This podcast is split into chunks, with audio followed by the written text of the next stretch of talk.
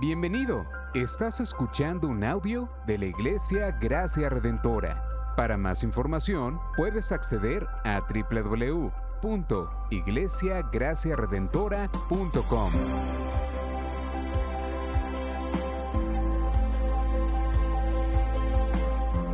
En la exposición de la palabra, el pastor Xavier Torrado.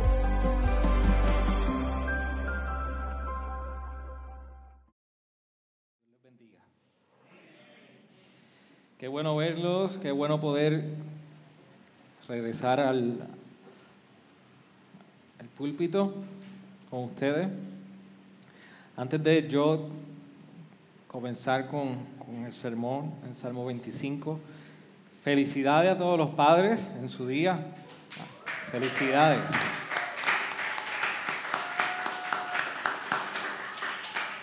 Así que celebren hoy, coman mucho, está todo permitido hoy. Así que ah, a mí me recibieron esta mañana con, con una tarjeta original que tiene diferentes vouchers. Como diferentes, un voucher es como para usted ir y, y redimirlo. Así que tiene hasta masaje en los pies, eh, uno de ellos, así que tengo una semana para redimir todos los gustos que me dieron. Así que gracias a cada papá. Y yo espero que la, la principal aspiración de cada uno de ustedes es ser como Cristo, ser el mejor regalo que usted puede darle a sus hijos y a su esposa. También quiero agradecer a la iglesia a los que estuvieron orando mientras eh, estuve de viaje eh, eh, en Toronto, así que yo esperaba coger calor. Para ellos estaba fresco, pero para mí los 60 grados es frío. Así que gracias iglesia por ser parte de la oración, por ser parte de, de, esto. Y para mí siempre es importante que si salgo en tipo de viajes como este, ah, poder dejarles saber cómo fue, cómo va todo. Así que somos bendecidos. Déjeme decirle, la iglesia hispana fuera de Estados Unidos y principalmente en Canadá, eh, no es un asunto fácil eh, hacer iglesia allá. Tiene sus retos, sus limitaciones, y nosotros ver la cantidad de recursos que está accesible a nosotros, eh, de verdad que es una gran bendición. Así que oren por allá por los pastores. Más adelante le compartiré la información para que entonces el hermano Mario comparta los nombres, la, la iglesia y que como iglesia podamos orar por ellos. Uh, permítanme leer el Salmo 25 y de esa manera nosotros oramos. Vamos a estar de pie. Voy a pedir que me acompañen la escritura. Siempre todos los veranos, y lo repetimos una otra vez, siempre vamos a los salmos. Estamos los dos veces, meses de verano, junio y julio principalmente, en los salmos y tomamos algunos salmos de alguna temática en particular para explorarlos y ser edificados en estos salmos. Así que en este verano estamos en los salmos de lamento. Humanamente hubiésemos dicho que quizás no era lo más sabio. Gracias. Eh, que el salmo de los el lamento, porque empezamos a predicar los salmos de lamento y media iglesia se ha enfermado. Así que eh, estamos viviendo el lamento en, gran, en, en, su mayoría. Así que hay diferentes circunstancias que um, están agobiando a la iglesia, pero humanamente hubiésemos pensado, no queremos eso, pero Dios en su providencia y sabiduría divina ha determinado que en medio de tantas aflicciones, eh, dolencias y situaciones, nosotros pudiéramos haber estado de antemano explorando que vamos a estar y vamos a estar uh, recurriendo a salmos de lamento y siendo recordados de su palabra en tiempos como este. Dice la palabra del Señor en el Salmo 25, vamos a leerlo todos los versos. Dice la palabra del Señor de la siguiente manera. A ti, oh Señor, elevo mi alma. Dios mío, en ti confío. No sea yo avergonzado, que no se regocijen sobre mí mis enemigos. Ciertamente ninguno de los que esperan en ti será avergonzado. Sean avergonzados los que sin causa se rebelan. Señor, muéstrame tus caminos y enséñame tus sendas. Guíame en tu verdad y enséñame porque tú eres el Dios de mi salvación. En ti espero todo el día. Acuérdate, oh Señor, de tu compasión, de tus misericordias que son eternas. No te acuerdes de los pecados de mi juventud ni de mis transgresiones. Acuérdate de mí conforme a tu misericordia, por tu bondad, oh Señor. Bueno y recto es el Señor. Por tanto, Él muestra a los pecadores el camino, dirige a los humildes en la justicia y enseña a los humildes su camino. Todas las sendas del Señor son misericordia y verdad para aquellos que guardan su pacto y sus testimonios. Oh Señor, por amor de tu nombre, perdona mi iniquidad, porque es grande. ¿Quién es el hombre que teme al Señor? Él le instruirá en el camino que debe escoger. En prosperidad habitará su alma y su descendencia poseerá la tierra. Los secretos del Señor son para los que le temen y Él les dará a conocer su pacto.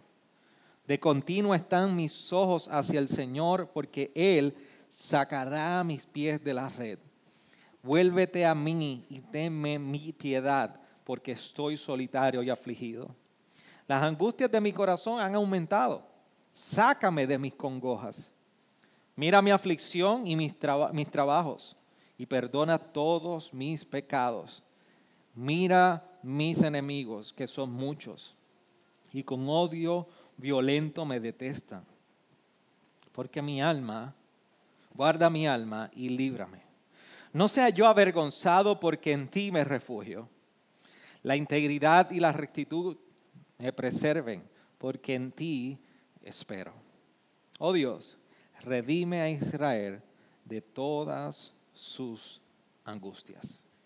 Señor, venimos delante de ti en este preciso momento porque estamos delante de tu palabra, recibiremos el alimento espiritual por tu palabra y rogamos, Espíritu de Dios, tú que moras en nosotros y conoces nuestras interioridades y nuestras intimidades, confronta nuestras áreas que necesitan ser redimidas por tu palabra, que necesitan ser orientadas en tu palabra, que necesitan, Señor, descansar en tu palabra. En tiempos de aflicción, en tiempos de angustia y en tiempos de lamento, necesitamos ser recordados de tu obra en nosotros y cómo te glorificas en medio de nosotros, eh, a pesar de la aflicción. Gracias por tu palabra y tu provisión en tiempos difíciles. En tu nombre oramos. Amén. Amén. ¿Puede sentar, iglesia?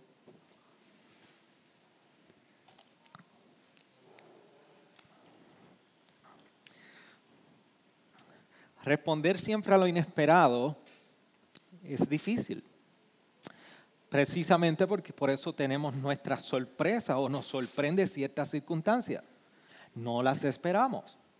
De hecho, esto no solamente aplica a, momentos que son buenos y, si llega un reintegro o llega un, incentivo del gobierno, nos sorprende, nos pasmamos, como decimos en el buen puertorriqueño, ¿qué hago? Pero de igual manera y aún más, cuando llegan situaciones difíciles, no sabemos cómo responder. De hecho, por esta razón es que si usted ve alguna película de aviación o conoce a alguien en el mundo de la aviación, sabe que constantemente se les requiere un entrenamiento en simuladores de vuelo.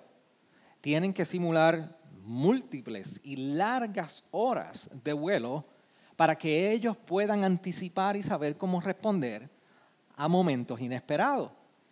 Y un simulador de vuelo precisamente eso es lo que representa. Simula un escenario que puede enfrentar un piloto hay tormenta, mal clima, viento cortante, fallas en, la mecánica, fallas en el motor, retos en la pista. El, piloto debe de anticipar cómo va a manejar ese tipo de situación. Así que no se espera que llegue la situación para estar preparado y responder a ella. De igual manera sucede con la milicia, el ejército necesitan ser entrenados una y otra vez, ensayan, practican, simulan escenarios, estructuras, lugares mapas, localizaciones, para cuando estén en el escenario, cualquiera sea la eventualidad que surja, sepan cómo responder. Lamentablemente para la vida no hay un simulador que nos permita que antes de nacer nosotros sepamos cómo vamos a caminar. Lamentablemente para la vida no hay un simulador que nos permita manejar nuestra vida en situaciones de enfermedad que no sabemos si llegan. Lamentablemente no estamos preparados o no hay un simulador para saber navegar nuestras emociones en diferentes circunstancias que no anticipamos. Para muchas cosas nosotros podemos anticipar, pero cuando se trata del sufrimiento, la aflicción y la angustia, no hay manera de ensayar o esperarlo. Sin embargo, esta es precisamente la importancia de nosotros poder mirar cómo se ve nuestro lamento bíblicamente. Porque el lamento, que es una expresión de la angustia, la aflicción y la dificultad y el tiempo difícil, es precisamente algo que llega sin previo aviso. El lamento en nuestra vida no llega diciendo, por aquí voy.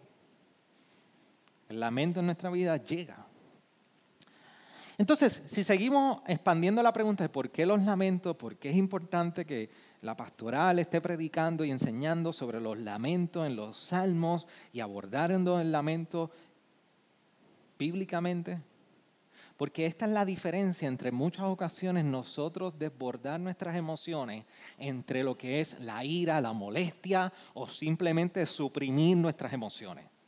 Nosotros vivimos en unos tiempos donde estos dos extremos son sumamente perseguidos. Por un lado, hemos estado en las emociones, tienes que aguantar, tienes que suprimir, no puedes expresar ninguna emoción en tiempos difíciles. Por otro lado, estamos en tiempos donde se ha dicho y se nos dice constantemente en esta libertad de cultura que tenemos, Expresa tus emociones como venga la gana y como tú quieras. No hay límite para expresarte. Después que tú te expreses, tienes el derecho a expresión. Hazlo así. Sin embargo, cuando llega la aflicción y la angustia, ninguna de estas dos apreciaciones debe estar en el creyente. Y esto no significa que no tengamos dominio propio, esto no significa que no podemos en momentos dados controlar nuestras emociones y decir, hey, hasta aquí. Y esto no significa que por otra parte es importante nosotros expresar nuestras emociones. Lo que estoy diciendo es que siempre buscamos un responsable. En la enfermedad, ¿quién es responsable? ¿Por qué? Llega la situación difícil, ¿por qué? ¿Quién? ¿Qué? Ay, tiene que haber un responsable para todos nosotros en nuestro pecado. ¿Por qué? ¿Quién? Y es precisamente el abordar el lamento, bíblicamente, el lamento trae ese, ese balance a nuestras vidas, donde nosotros podemos expresar nuestras emociones, nuestra angustia y nuestra aflicción, pero tampoco suprimimos nuestras emociones. Por eso Dios ha provisto verdades en su palabra para nosotros lamentarnos y nosotros respondemos a las aflicciones por convicciones. ¿Usted no se ha dado cuenta que cuando hay personas que enfrentan algún tipo de crisis, no saben qué responder? ¿No saben qué hacer? Porque la aflicción nos paraliza. Y si no hay una convicción en nuestras vidas, en nuestros corazones, que incluso informe nuestras mentes, nos vamos a paralizar y no vamos a saber cómo responder. Nosotros, como no hay un manual, como no hay un simulador de vuelo, ante las aflicciones y las angustias y los momentos difíciles, necesitamos crecer en la convicción de cómo llevar nuestro lamento correctamente delante de Dios. Para cuando el día llegue, estas verdades sean las que hayan educado en nuestros corazones de cómo proceder. Si nuestro corazón no está educado, anclado y no ha abrazado verdades de su palabra, el lamento entonces no va a ser bíblico. Pero necesitamos recordarle a nuestro corazón estas verdades para que no cambien a pesar de nuestras aflicciones. Y aquí es que lo que nosotros podemos ver en el Salmo 25.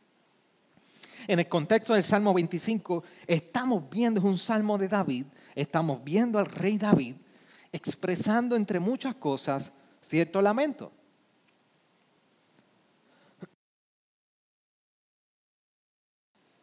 En cierta manera es un lamento el que el salmista está haciendo. Pero ¿cuál es el contexto? ¿Cómo vemos al salmista en el Salmo 25? Nosotros estamos viendo el Salmo 25, según nosotros hemos leído, varias cosas que afirma el salmista. Una, que está siendo perseguido por sus enemigos. Al parecer hay enemigos que quieren buscar la vergüenza y el avergonzar al rey. Y de la vergüenza que está hablando el salmista en el Salmo 25 no es sentir esa vergüenza interna, es precisamente una vergüenza pública, de exposición pública para ser avergonzado. Ese es el contexto que se encuentra el salmista, pero no solamente por los enemigos, sino también que el salmista está expresando que él está en espera. El salmista está en una posición de esperar. Él lo dice el versículo 5, la última parte de ese verso. En ti espero todo el día. Pero no solamente los enemigos están rodeando, no solamente los enemigos buscan, procuran avergonzarlo, no solamente está en espera, está en necesidad de dirección. Del verso 4, nosotros podemos ver que parte de ese clamor es que pide y está solicitando, enséñame, muéstrame tus caminos. Tú no le pides a nadie la dirección, ¿para dónde voy? ¿Para dónde queda este restaurante? ¿Dónde queda este lugar? Si usted no es, porque no sabe lo que es, ¿para dónde va? El salmista está en necesidad de dirección. El salmista nos dice el verso 17 que está en angustia. Y nos dice el versículo 11 incluso que hay pecado. Oh Señor, por amor de tu nombre, perdona mi iniquidad porque es grande.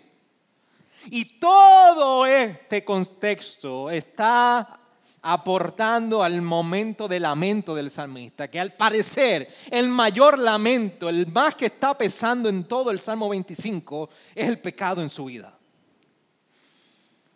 Porque a partir del versículo 11, 8 y 11 en adelante, de hecho el 7 también, el énfasis que está haciendo el salmista es mis transgresiones, mi pecado, mis transgresiones, mi pecado, mis iniquidades. Pero ese es el contexto en que se encuentra el salmista. Entonces, ¿qué está clamando el salmista? Si el salmista está rodeado por enemigos que procuran ser avergonzados, si el salmista está en espera, en necesidad de dirección, en angustia y en pecado, ¿cuál es el lamento del salmista? Varios son los lamentos del salmista. Los primeros tres versos nos enseñan que el, clamor del salmista es que no sea avergonzado. El salmista está clamando para no ser avergonzado. ¿Cuál es la respuesta de Dios según el salmista en este momento? Es que Dios no lo va a dejar en vergüenza. No solamente el clamor para que no sea avergonzado, sino también está necesitando dirección y guianza. Es un clamor de dirección y guianza. ¿Y qué le recuerda al salmista? ¿De qué es recordado el salmista? de que Dios lo va a dirigir en toda verdad. El salmista está en necesidad de misericordia, versículos 6 al 11. ¿Y cuál es la respuesta de Dios que el mismo salmista articula? Que Dios en su bondad va a proveer misericordia. En versículos 12 al 14 vemos a un salmista que está procurando tener intimidad con su Dios, una relación con su Dios. ¿Y cuál es la respuesta que el salmista afirma en el versículo 14? Que a los que le temen, a Él dará a conocer su pacto. Dios se hace amigo de aquellos que le temen. La respuesta de Dios, yo tendré una relación contigo. Y por último, el salmista está clamando por rescate. Rescátame del versículo 15 al 22. Y está clamando rescate en diferentes contextos. Y le voy a dar el contexto y la respuesta de Dios que el mismo salmista está afirmando. En aflicción y soledad, dice aquí que el salmista va a recibir piedad y misericordia. En angustia del corazón, que recibe consuelo. En los pecados, recibe perdón. En los enemigos, es librado. Y en la espera, dice que va a recibir redención. Este es el contexto de los lamentos del salmista. Ese es el contexto del salmista. Ese es el contexto del lamento del salmista. ¿Qué nos dice entonces el lamento? El lamento del salmista, ¿qué nos dice acerca de nosotros y qué nos dice acerca de Dios? ¿Sabe qué nos dice acerca del ser humano el, el lamento del salmista?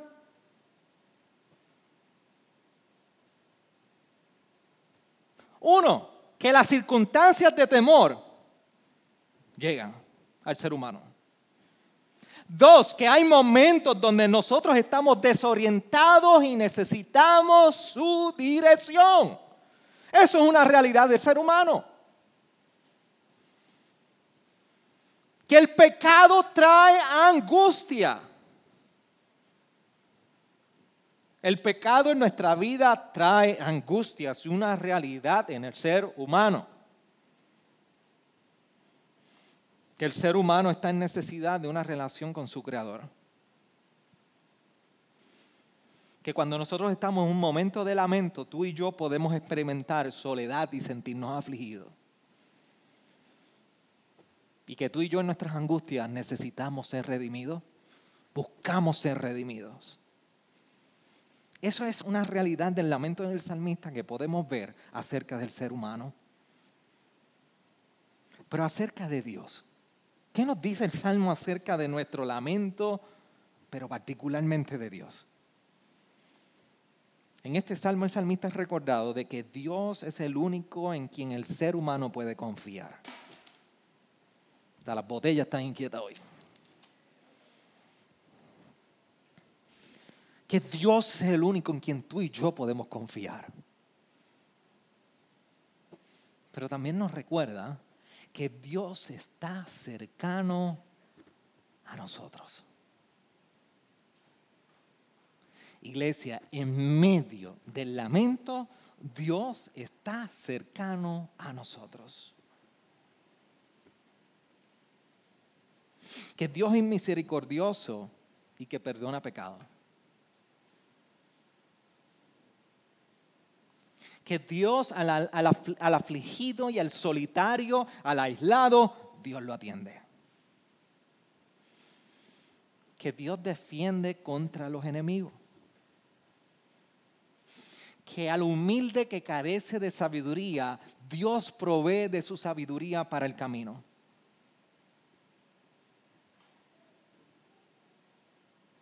¿Y sabe lo que dice a los que esperan y los que están en la espera que desespera? Que Dios trae refugio y Dios trae salvación. Estas son el lenguaje del salmista. Eso está ahí en el Salmo 25. Pero lo, miren lo más extraordinario del Salmo 25. Es que este salmo es un lamento de un rey. Se llamó el rey David. Pero hubo un rey mayor y mejor que David que llevó nuestro lamento. Ese se llama Jesús. Jesús llevó en una forma mayor y mejor y por excelencia el, lamento del rey David. Y esto tiene muchas repercusiones para ti y para mí. Esto tiene mucho que ver con nosotros en este tiempo de lamento. Porque mira cómo dice Colosenses capítulo 2.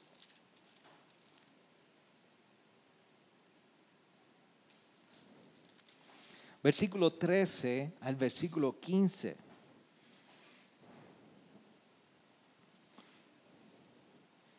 Dice, y cuando estabais muertos en vuestros delitos y en la incircuncisión de vuestra carne os dio vida juntamente con él, habiéndonos perdonado todos los delitos, habiendo cancelado el documento de deuda que consistía en decretos contra nosotros y que nos era adverso, y lo ha quitado de en medio, clavándolo en la cruz. Y habiendo despojado los poderes y autoridades, hizo e, de ellos un espectáculo público, triunfando sobre ellos por medio de él.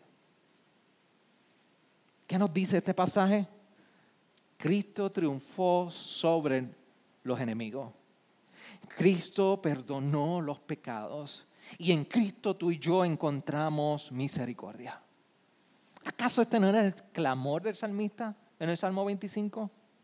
Pero fue Cristo quien fue, venció sobre el enemigo, fue quien es quien ha perdonado, por medio de quien tenemos perdón de pecado y es por medio de quien tú y yo podemos alcanzar misericordia. Entonces la pregunta que podemos hacer no es por qué en Cristo podemos llevar nuestro lamento en tiempos difíciles. Porque en Cristo, a pesar de la enfermedad en nuestro cuerpo, podemos llevar el lamento en Él. Porque aun cuando perdemos seres queridos como en esta iglesia, podemos llevar nuestro lamento en Él. Porque cuando el desánimo invade nuestra vida, podemos llevar nuestro lamento delante de Él. Porque cuando llegan crisis y aflicciones, podemos llevar nuestro lamento en Él. Porque Cristo se compadece de nuestras flaquezas. Eso es precisamente lo que Hebreos 4:15 nos recuerda. Ante, ante el triunfo de este rey sobre los enemigos, ante el triunfo de este rey por el cual nos ha dado eh, perdón de pecado, ante el triunfo de este rey por el quien podemos tener misericordia. Hebreos 14:15 nos recuerda, porque no tenemos un sumo sacerdote que no pueda compadecerse de nuestras flaquezas, sino uno que ha sido tentado en todo como nosotros, pero sin pecado en nuestra aflicción y flaqueza de pecado, Él se compadece de nosotros. Pero no solamente porque se compadece de nuestra flaqueza, también podemos lamentarnos por medio de Cristo, porque Él intercede en su trono nosotros. El versículo 16, un verso después de ese mismo verso de Hebreos, dice, por tanto, acerquémonos con confianza al trono de la gracia para que recibamos misericordia y hallemos gracia para la ayuda oportuna. ¿Sabes qué? No solamente hay alguien que se compadece y extiende su mano cercano a nosotros en nuestra aflicción, en nuestro pecado, en nuestra condición de angustia, soledad, y cualquiera que sea. Sino que a la misma vez nos abre sus brazos y nos dice, puedes acercarte en total confianza al trono de la gracia.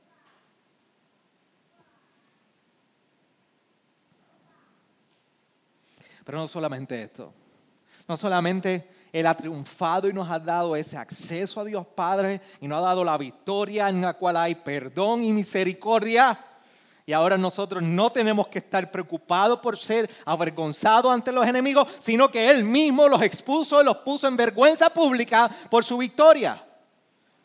Y por esto no solamente se compadece de nuestra flaqueza, no solamente por esto nos abre el trono, sino nos dice que Él ha prometido estar con nosotros en medio de nuestro lamento. En Mateo 28, ese verso 20 nos recuerda que después de dar la gran comisión, Él nos está recordando yo estaré con ustedes todos los días hasta el fin del mundo. Él está con nosotros aún en nuestro lamento.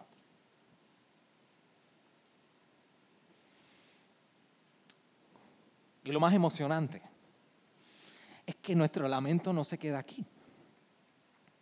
O más bien, déjeme especificar, nuestro lamento termina aquí. Porque Él ha prometido que por su victoria sobre los enemigos y el pecado, y prometer haber vencido en la cruz y sobre los enemigos, sobre esa victoria nosotros podemos estar anclados hoy vivir en la seguridad de que Él está cercano a nosotros. Pero Él ha prometido que un día que habrá un día donde no habrá más llanto, no habrá más dolor y que en toda lágrima serán jugadas. En Apocalipsis 21:4. Su promesa es que los lamentos y el dolor que podemos experimentar no será para siempre. Un día Él va a enjugar cada gota de lágrima en nuestros ojos y cada angustia en nuestro ser. Y Él las va a redimir para siempre. Por eso tú y yo podemos en Cristo llevar nuestro lamento. El salmista, el rey David nos enseñó en el Salmo 25 hermosas verdades de Dios. Y tú y yo hoy en Cristo las tenemos permanentemente hasta por la eternidad en medio de nuestro lamento. La pregunta para, mí, para ti, de parte de mía, es, ¿a dónde tú estás llevando tu lamento?